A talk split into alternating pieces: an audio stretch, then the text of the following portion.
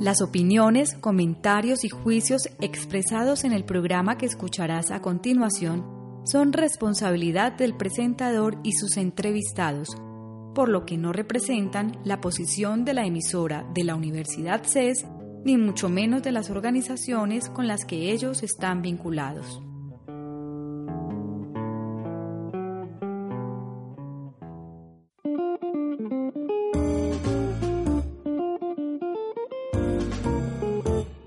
Emprendimientos, innovaciones y soluciones para un mejor futuro.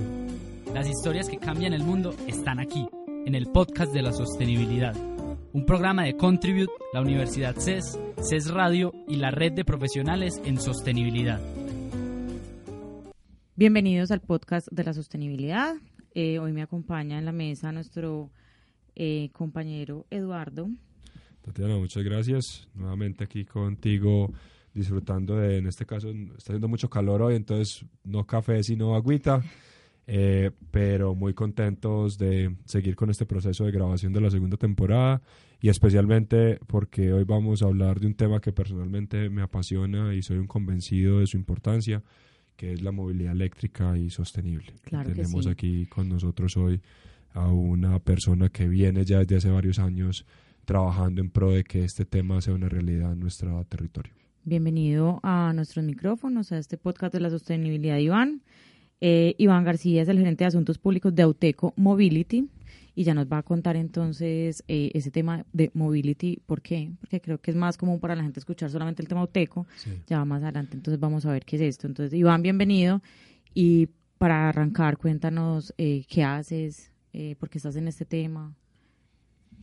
Bueno, primero que todo agradecerles por la invitación. Este es un espacio que se ha venido consolidando pues en el, en el, en el medio a través de las diferentes redes sociales y digamos que lo tenía entre mis pendientes poder venir y pegarnos esta conversación. Llevo hace un buen rato comentándole, Iván, que aquí están los micrófonos abiertos, usando la frase tradicional de, Tatiana. Eh, y bueno, por distintas razones no se ha dado la posibilidad, pero hoy está con nosotros. Y qué bueno, Iván, que estés aquí y que puedas contarle un poco más a, los oyentes, pues quién sos vos, cuál es tu trayectoria y, y luego que hablemos un ratico sobre movilidad eléctrica y sostenible. En efecto, bueno, agradecerles nuevamente por la, por la invitación es muy importante para nosotros y para mí particularmente poder contar un poquito de lo que estamos haciendo, un poquito de la apuesta que hemos venido trabajando y particularmente yo dentro de la organización de lo que hemos venido haciendo. Lo primero la, para responder a la pregunta es, yo nací en Bucaramanga, pero desde muy chiquitico, Bucaramanga. antes de, digamos, del primer año, es que no tiene cara de Nos mudamos, para, nos mudamos para Cartagena de Indias, en el norte del país, y allí pues crecí y, estudié, entonces digamos que soy cartagenero. Muy bien. Estudié economía en la Universidad de Cartagena y al terminar y al terminar allí pues eh, inmediatamente eh, me gradué con honores básicamente por una por un trabajo de grado que realicé alrededor del mundo de las dos ruedas. Okay. Y, y, ese estudio tuve la oportunidad de socializarlo a nivel nacional en el Congreso de la República, en el Consejo de la Ciudad, en la Cámara de Comercio y a partir de allí me hace una oferta de laboral en Auteco y empiezo a trabajar. Ah, Entonces hace ya... Para los oyentes que nos están escuchando, que están en la academia, que piensen muy bien cuál va a ser la tesis de, grado, que puede ser una oportunidad laboral. cada una de las cosas que uno hace, si las hace uno, digamos, con la intensidad y con la intencionalidad, pues seguramente va a resultar en una ventana de oportunidad para aprovechar en cualquier circunstancia. En mi caso particular fue ese trabajo de grado que llegó a mis manos por eh, una invitación del Departamento de Investigaciones de la universidad que tenían, digamos, como alguna idea vaga del proyecto y eh, me lo ofrecieron como parte del ejercicio. Yo trabajaba en ese momento con el Departamento de Investigaciones y, y empezamos a trabajar. Entonces, gran parte de la motivación mía de ese proyecto es por el impacto social que particularmente los vehículos de dos ruedas, las motocicletas, empezaban a tener en la ciudad de Cartagena y el departamento de Bolívar. Eh, de allí empezó esa inquietud más desde lo social, más desde el impacto social que propiamente el negocio y la economía alrededor de, ese vehículo, más en lo, eh, lo que podía contribuir en las clases menos favorecidas de la ciudad sobre todo en una ciudad donde más de la mitad de la gente es, es, pobre, está en condición de pobreza. ¿Y llegaste a UTECO a trabajar en qué?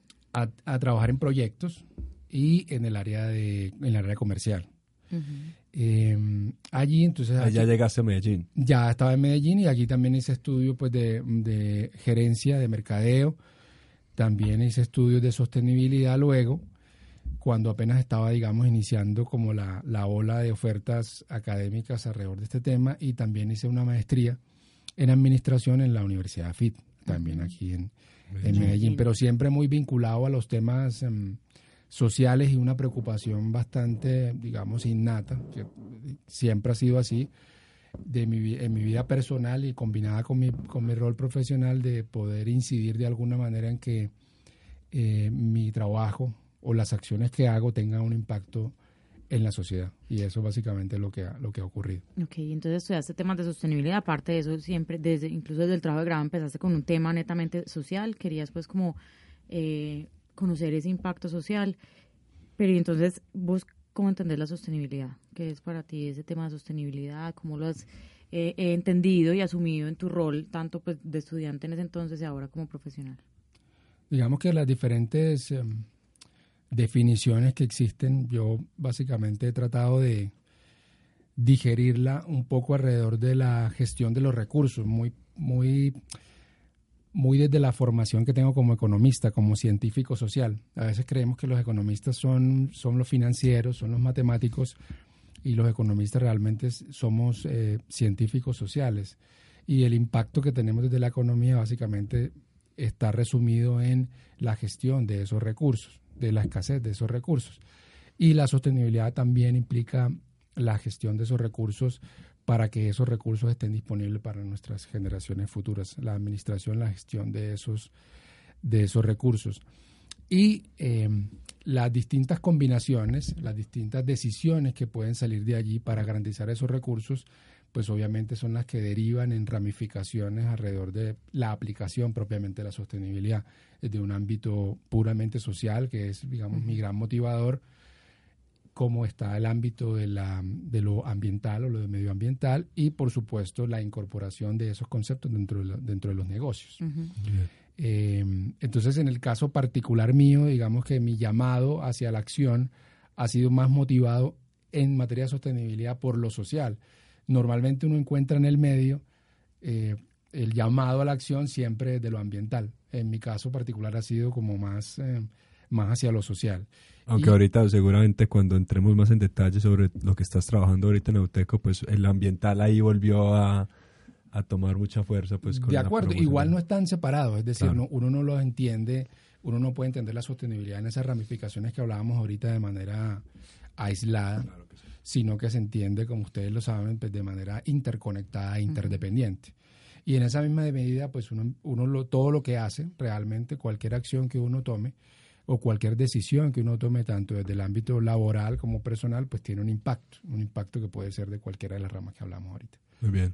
Bueno, entremos un poco pues ya al detalle en términos de lo que hoy es eh, la apuesta de, de Auteco por por la movilidad eléctrica y sostenible. Pero antes de, hablar de esa apuesta, ¿por qué no le cuentas a los eh, oyentes qué es Auteco? ¿Quiénes son ustedes? ¿Qué es hoy Auteco? Y a partir de ahí sí que no entremos un poco más a, a que nos cuente sobre esa apuesta que la organización viene haciendo en liderar la agenda de la movilidad eléctrica sostenible en Colombia. Sí, la, historia de Auteco es una historia de esas bonitas de contar, de esas mm, historias de emprendimiento local, en donde un visionario por allá en el año de 1941, un año de turbulencia internacional a raíz de una guerra mundial, nada más y nada menos decide eh, fundar una compañía en el municipio de Medellín eh, llamada Autotécnica Colombiana, un paisa que estudió en el extranjero y que al ver en el extranjero la solución que en ese momento proporcionaba la industria automotriz con vehículos un poco más versátiles para distintas zonas de combate, de guerra, eh, y que venía creciendo de manera importante en el mundo para las condiciones propias del momento, pues vio la oportunidad de que este tipo de soluciones en un país en donde no teníamos el desarrollo de una infraestructura vial, digamos, podía ser importante para contribuir al progreso de los colombianos. Así lo hizo y fundó em, por ahí cerquita al centro de la ciudad de Medellín un almacén de repuestos inicialmente y con ese almacén de repuestos se empezó a importar em, repuestos para vehículos y trajo a Colombia la primera, unos años después, la primera motocicleta, digamos, producida en serie una de las primeras tal vez más famosas que hemos tenido y todavía la gente la recuerda con mucho cariño, las motocicletas Lambretta. Auteco fue la que trajo esas motocicletas y son muy conocidas ah, aquí en Antioquia. Para cosas buenas y malas. Para todo, para todo. Y, y, pero digamos esa visión de contribuir de manera decidida en el progreso de los colombianos, sobre todo en aquellas zonas en donde la infraestructura vial y las condiciones de accesibilidad y de suministro incluso de, combustible, pues permitiera o pudiese permitir el desarrollo de, un mercado como el de las motocicletas. Y fue desde ese momento que, eh, digamos, ese visionario eh, fundador de Auteco, el doctor Paul Vázquez, eh, empezó a, digamos, a desarrollar el, el, mercado en Colombia. Luego de eso, digamos, empezó una historia ya un poco más de desarrollo de marcas internacionales, nuevas marcas internacionales, em, como Kawasaki, una marca japonesa, como la marca Bayash de la India, hoy líder de la categoría de motocicletas en Colombia, como la marca Kimco de Taiwán, como la marca KTM de Austria, marcas icónicas en el mundo. Y hoy hasta llegar a, digamos, a la historia reciente en donde ya eh, luego de transcurrido un poco más de 78 años de historia, pues empezamos a ingresar a nuevas categorías, a nuevos modelos de negocio propios para el desarrollo sostenible que el país, el mundo está necesitando. Y ahí es donde viene Mobility, ese apellido de Oteco Mobility. Sí, nosotros el año, eh, este año recibimos una noticia de una decisión tal vez la decisión histórica más importante que ha tomado la organización desde su nacimiento. Desde su nacimiento de que a partir de la, de la empresa autotécnica colombiana SAS, 78 años en el mercado, pues iban a nacer cuatro compañías nuevas. Dos específicamente en el, en el sector automotriz, en el sector de la movilidad y otras dos en otros sectores. De allí se toma la decisión entonces de realizar un proceso de decisión corporativa. En Colombia son más famosos o más divulgados los procesos de fusiones o adquisiciones, pero los procesos de decisiones no son tan, son, son tan comunicados o tan famosos. Y nosotros, digamos, estamos viviendo en este momento un proceso de decisión que se empezó a materializar desde el mes de marzo a principios del año 2019 y que se perfeccionó en el mes de agosto del año 2019. Em, y que a partir de allí nace una nueva historia en donde nace una nueva compañía distinta a la que tradicionalmente se venía y con un enfoque, digamos, de seguir aprovechando un poco la historia de, la, de lo que es Auteco, no perder ese ADN desde su fundación y esa historia de 78 años, pero también aprovechar las condiciones propias de las nuevas generaciones de una empresa que nace para apropiar los conceptos y para empezar una narrativa, un discurso diferenciado, un discurso distinto alrededor de la movilidad sostenible. Muy bien. Yo creo que aquí, y le agradezco mucho a Iván que nos diera esa ese contexto de lo que ha sido la historia de Auteco y arrancar pues por 1945 y yo creo que para los oyentes debe ser una, una buena reflexión sobre esos puntos de quiebre en, que, en los que quizá hoy nos encontramos donde empresas como, como Uteco con 78 años de experiencia están en un momento donde dicen tenemos que repensarnos porque seguramente lo que se viene en los próximos 10, 15, 20 años va a ser muy, muy, muy distinto a lo que vivimos entre 1945 y quizá inicios de este, de este siglo. Entonces, creo que es una, una muy buena reflexión para los que nos escuchan de entender que que hemos tenido históricamente unas empresas eh, eh, en sectores que, que, algunos más críticos podrían decir, no, es que esos son los sectores que han, que han contribuido a, a, las problemáticas eh, ambientales a los que nos enfrentamos. Pero al mismo tiempo van a ser las mismas empresas con unas visiones que han evolucionado las que también nos van a ayudar muy posiblemente a avanzar hacia un modelo de desarrollo más sostenible en los próximos 15 o 20 años y no nos podemos olvidar de eso y tenemos que valorar y entender sobre todas las empresas que hoy han entendido esa realidad y que están repensando sus modelos de negocio para eh, abordar, digamos, los retos de las próximas décadas. Total, Eduardo, es que siempre lo hemos hablado en estos micrófonos y hemos dicho el, tema de sostenibilidad también es un tema de gestionar los riesgos.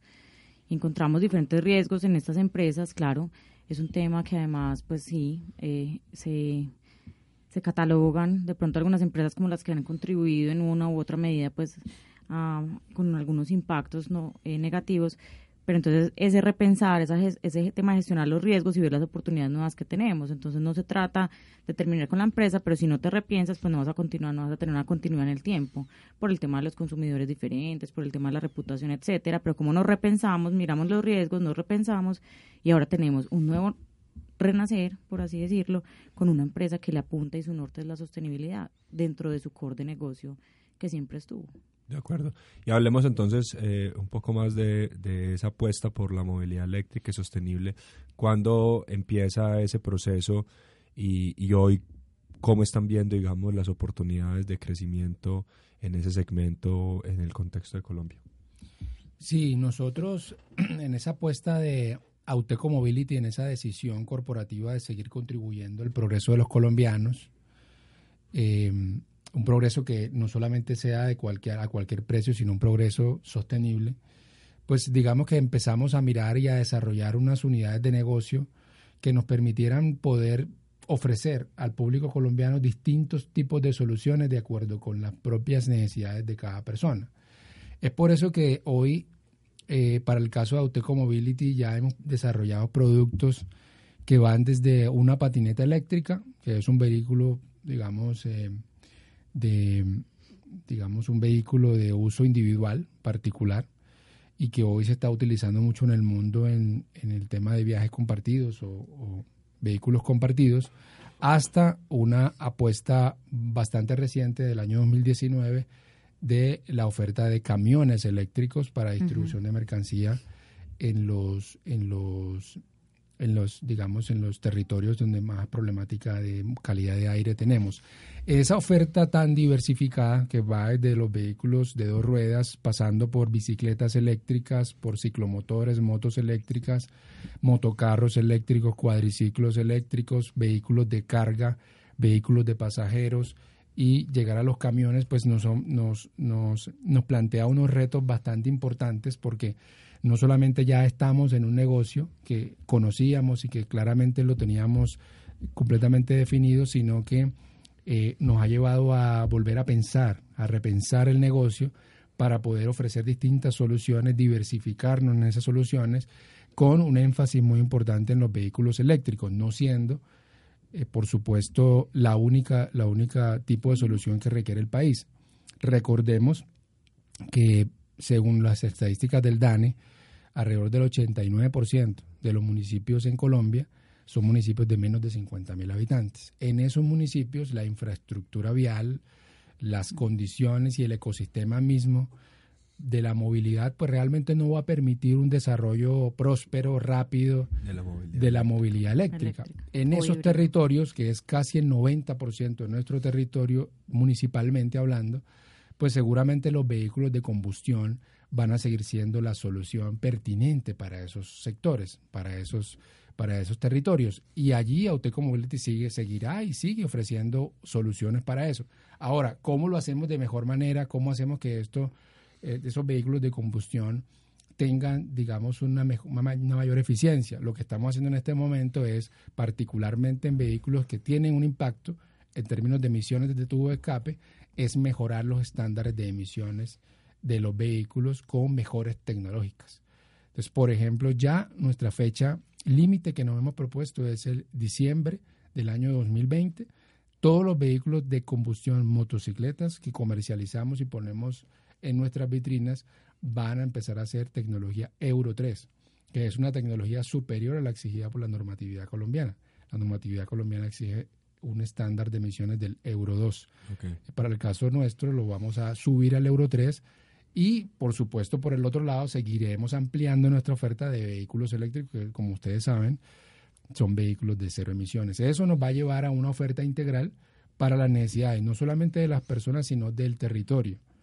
Municipios, siempre lo, lo, lo menciono como Buenaventura, como Quibdó, o de los nuevos departamentos como el Guainía, Guaviare, Baupés, que normalmente no pensamos en ellos, nosotros sí pensamos en ellos, pues no somos una compañía nacional, pues en esos territorios seguramente los vehículos de combustión, como les decía ahorita, seguirán siendo una oferta válida y oportuna para esos territorios, pero lo que no es, nuestra apuesta es que sean con mejores tecnologías. Claro, y no se trata pues de estandarizar soluciones, sino de eso precisamente, buscar las necesidades particulares y el, ese contexto particular y llevar soluciones que si bien pues no son cero emisiones, pues sí aportan también a un tema de sostenibilidad integral. Entonces es muy importante también porque es un impacto social, porque si nos vamos a dedicar solamente a temas eléctricos, pues ya vemos cómo no va a ser posible en, en nuestro territorio pues a lo largo y ancho. Sí, yo creo que esa es una, una muy buena reflexión que Iván nos deja en este programa de hoy. Ese dato yo personalmente no lo conocía, el 89%,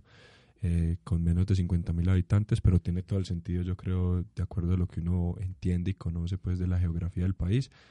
Y queda ese 10-11% que, digamos, eh, una gran cantidad de la población eh, vive pues en, en ese 10% y pues nos estamos encontrando con estas realidades donde hoy ya la problemática de calidad del aire se convierte casi que en el top 5 de las prioridades de cualquier ciudadano en una ciudad grande de Colombia. Y, hablemos un poco desde la experiencia de Medellín que es la, digamos la, sede o la, la casa de, de, de Auteco Mobility ¿Cómo han visto ese tema? ¿Qué expectativas tienen? Aquí en la ciudad se habla mucho sobre ser la capital de la movilidad eléctrica América Latina. ¿Cómo Auteco le apuesta a ese tema y, cómo ves que efectivamente podamos generar una ventaja competitiva promoviendo la movilidad eléctrica y sostenible en Medellín? Sí, hoy... Y en las ciudades grandes de Colombia. Hoy en Colombia creo que estamos ya dando una, un debate bastante profundo en nuestro entender de lo que significa repensar la movilidad y particularmente con un enfoque hacia la, a la electromovilidad. Es un debate que está, digamos, a la altura de lo que está pasando en países europeos e incluso mismo en, Norteamérica y, por qué no decirlo, también en países asiáticos. O sea, ya estamos, digamos, en la, en, en la ola en donde está el debate a nivel, a nivel mundial. Que yo quisiera, antes de que Iván continúe, para los, los que nos escuchan en, en, América Latina, creo que el caso de Colombia también es bastante interesante de estudiar, porque de pronto Iván me corrige, pero creo que son pocos los países en la región que realmente le están apostando fuertemente a la movilidad eléctrica como lo está haciendo Colombia. Entonces creo que ahí también hay un caso de estudio interesante para hacia la región. Allá, hacia allá iba. Digamos, como está el debate en este momento a nivel internacional lo, y como existen estudios eh, financiados por una u otra entidad. Hay muchas partes interesadas alrededor de lo que significa el ecosistema de movilidad, el desarrollo de movilidad de los países. Pues uno encuentra una serie de argumentos a favor, en contra de lo que es la electromovilidad, pero también a favor y en contra de la, la utilización de vehículos a combustión, particularmente los vehículos diésel. Mucho a favor, mucho en contra, y digamos que ha habido, hay literatura para ambas partes. Nosotros celebramos que el gobierno colombiano y que el Estado colombiano, todas las instituciones realmente han tenido una alineación alrededor de la apuesta por la pasa, masificación de la electromovilidad. Que no es solamente un gobierno, yo creo que eso es muy importante. Es una, ha sido como una política de Estado. y normalmente es algo que en lo cual cuando uno escucha el debate de la política pública en estos temas, han habido bastante coincidencias. Son esos puntos de encuentro que son muy bonitos, a veces en el medio político, que, donde, donde no hay tantos, tantos puntos de encuentro en el tema de la electromovilidad. Particularmente nosotros hemos encontrado que sí ha existido ese punto de encuentro y nosotros hemos celebrado esa apuesta. Lo decía la ministra y lo decía el presidente, es una apuesta que a una decisión que ha tomado el gobierno de impulsar la electromovilidad, partiendo, por supuesto, de los vehículos que más tienen incidencia en la, en la calidad del aire, como son los vehículos de carga y el transporte público, empezando por allí, pero también llevándolo incluso al vehículo de uso particular, en donde también hay un volumen importante. Entonces, esa apuesta ha derivado en una ley recientemente expedida, pero también en una estrategia integral nacional de movilidad eléctrica. Y eso, a su vez, muchos municipios lo han venido impulsando, como en el caso de Medellín, de donde nosotros, por supuesto, celebramos que también existan iniciativas municipales para convertir ciudades enteras en, en ejemplo de movilidad sostenible y particularmente de la movilidad eléctrica todavía tenemos desafíos, todavía tenemos grandes retos. preguntar, Iván, ¿cuáles son esos retos? Porque listo, hay un panorama eh, pues muy bueno, sí. muy interesante, pero eh, no hemos llegado a donde queremos llegar. ¿Cuáles son esos grandes retos? Lo primero que hay que decir y precisar es que la, la transición hacia una movilidad eléctrica es una transición, digamos, eh, lenta. para, para países en vía de desarrollo realmente eh, realmente va a ser, va a ser eh, digamos, bastante lenta, más lenta de lo que probablemente muchas personas eh, quisieran o esperarían. lo que sí definitivamente va a jalonar ese, ese desarrollo van a ser las cuatro o cinco ciudades más grandes del país, en donde Medellín, por supuesto, está liderando. Pero, digamos, todavía tenemos una, uno, un reto para la masificación de la movilidad eléctrica y es poder tener precios de adquisición de los vehículos, sobre todo los particulares e inclusive los públicos de servicio público, equiparables comparativamente con los vehículos de, combustión. Sí. Claro, y es que eh, cuando dicen, bueno, ¿quién estaría dispuesto a cambiar su vehículo? Pues todos levantan la mano. Tú te pones en una, en una sala de reuniones, hay 100 personas, las 100, van a levantar la mano.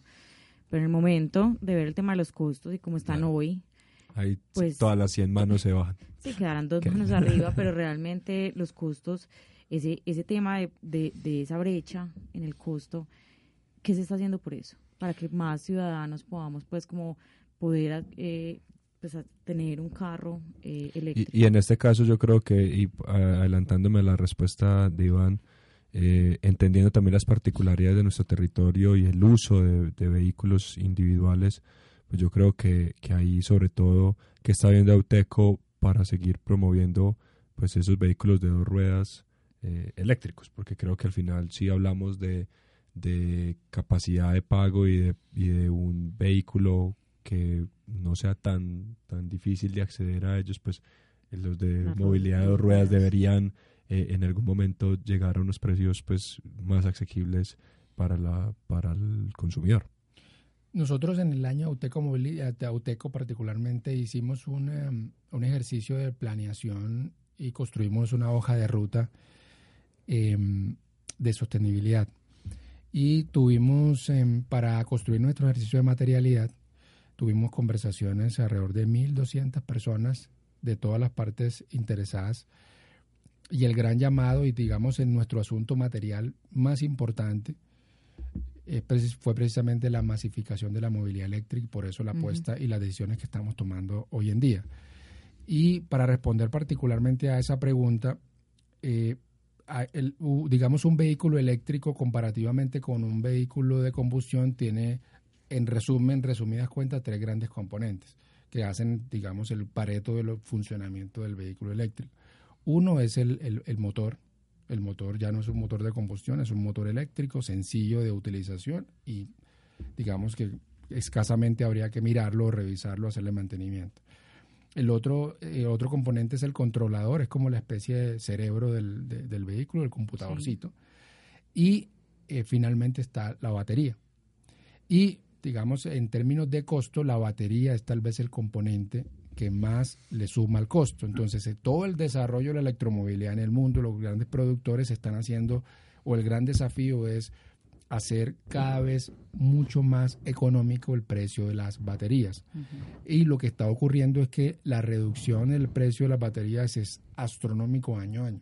Los niveles de desarrollo, sobre todo en vehículos más pequeños, porque en los grandes probablemente nos demoremos más, en un camión probablemente será más demorado, pero en una bicicleta eléctrica, por ejemplo, seguramente el próximo año ya vamos a tener precios de equivalencia entre una, bicicleta convencional con una bicicleta eléctrica. Excelente, con, o sea, a ese nivel con mayor autonomía. Y lo que va a ocurrir también es con eh, los, las motocicletas eléctricas. las motocicletas eléctricas nosotros esperamos o estimamos que en dos o tres años ya empiecen a tener precios que pongan al usuario final, al quien toma la decisión, ya a pensar en, eh, ya no solamente en su huella de carbono y por supuesto el impacto que... que sino financieramente. Sino financieramente me sale mucho mejor, seguramente en dos o tres años le va a salir mucho mejor tener una motocicleta eléctrica que una motocicleta de combustión e incluyendo un desempeño similar. Que esa es la parte que ahorita creo que Iván lo mencionaba y es muy válido y es que eh, las expectativas frente a la transición de la movilidad eléctrica eh, hay, que, hay que saberlas moderar, pero también este factor alrededor de la innovación y de desarrollos tecnológicos que hagan que esto avance más rápido, también a veces es difícil de predecir. Y como empresas creo que también hay que tenerlo en el radar, porque puede que el proceso uno en teoría diga que va a tomar un poco más de años y los desarrollos tecnológicos eh, pasan a una velocidad que, que, las empresas de todos modos tienen que estar preparadas.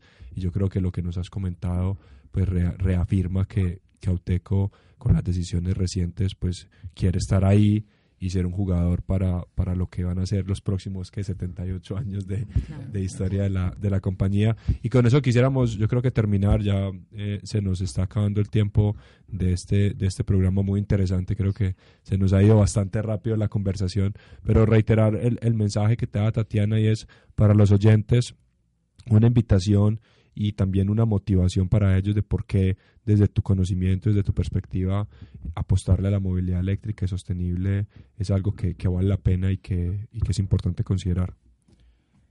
Pues todos los que amamos los temas de sostenibilidad y nos apasionan los temas de sostenibilidad, digamos que deberíamos en algún momento de nuestra vida considerar, eh, en caso de que necesariamente tengamos que usar un vehículo particular, considerar un vehículo eléctrico por los, las consabidas, eh, digamos, reducciones en el impacto ambiental de, de, los vehículos. O por supuesto, quisiéramos utilizar el transporte público, pero cuando no sea posible, pues utilizar un vehículo eléctrico. Yo creo que el vehículo eléctrico, además de las menores emisiones, las cero emisiones en su, en su, en su exhausto, no tiene exhausto, es básicamente que va a permitir que las personas se dediquen más a lo que tienen que dedicarse y menos al mantenimiento del vehículo o a tratar de comprender o entender la dinámica de, mecánica de, los vehículos, como pasa en los vehículos de combustión.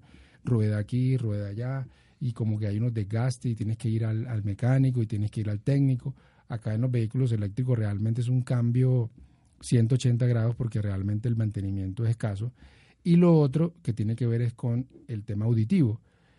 Es la posibilidad de poder conducir sin tener que eh, escuchar el ruido del motor o el ruido del vehículo. Sí, eso, sí es impresionante. Es impresionante. sí, yo tuve la oportunidad de probar un vehículo eléctrico y es impresionante. O sea, parece que estuviera apagado todo el tiempo. Todo el tiempo. Entonces, bueno, sí, sí está apagado y no, y es así todo el tiempo y es una serenidad. Y, sí, eso sí. Y yo pues retomo el, mensaje de la tranquilidad y de no desgastarse con el tema de mantenimiento. Yo he tenido... Mm una moto eléctrica de Auteco, ahora tengo una bicicleta eléctrica de Auteco y, y, la verdad es que han sido dos productos que sí, definitivamente no se tiene que preocupar uno. Lo que único que me preocupaba era por, infla, por inflar las llantas de la bicicleta y de la moto. De resto, eh, no hay mucho de qué eh, preocuparse más en, en, cuando uno tiene ese tipo de productos. Iván, te agradecemos mucho la, la, invitación. Creo que quedan muchas cosas también por seguir eh, hablando y conociendo sobre esta transformación de Auteco y, y sobre las, lo, que se viene en términos de la apuesta de la movilidad eléctrica y sostenible en Colombia en los próximos años. Así que pues acá estás invitado cuando, cuando lo veas pertinente para seguir dialogando sobre estos temas. Sí, sin duda es un tema que tiene todavía mucho, tenemos todavía mucho por hablar, un tema en el cual la investigación y la innovación pues van a jugar un papel fundamental. Eh, esperamos volverte a tener aquí y los micrófonos quedan abiertos para que sigamos hablando de movilidad y sigamos hablando de esas experiencias exitosas. Muchas gracias a ustedes por la, la invitación y por acercar también no solamente las realidades de las de las compañías hacia lo que estamos haciendo en términos de sostenibilidad, sino también las personas que estamos detrás moviendo un poco, tratando de impulsar. No es fácil impulsar los temas de sostenibilidad en las organizaciones. Eh, hacemos un esfuerzo importante y, queremos contribuir. Eso es importante que, que nuestros oyentes, las personas que nos están escuchando, eh, puedan entender esas realidades también humanas que tenemos detrás de las organizaciones. Muy bien. Muchas gracias. Muchas gracias.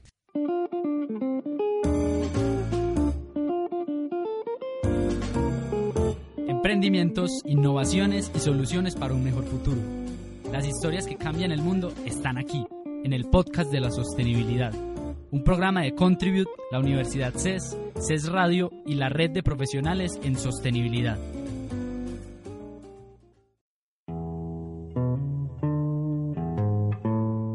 Si te perdiste alguna de las emisiones en línea de esta semana, puedes escucharlas una vez más en nuestra programación el domingo o en nuestros archivos de audio ingresando a nuestro sitio web radio.ces.edu.co.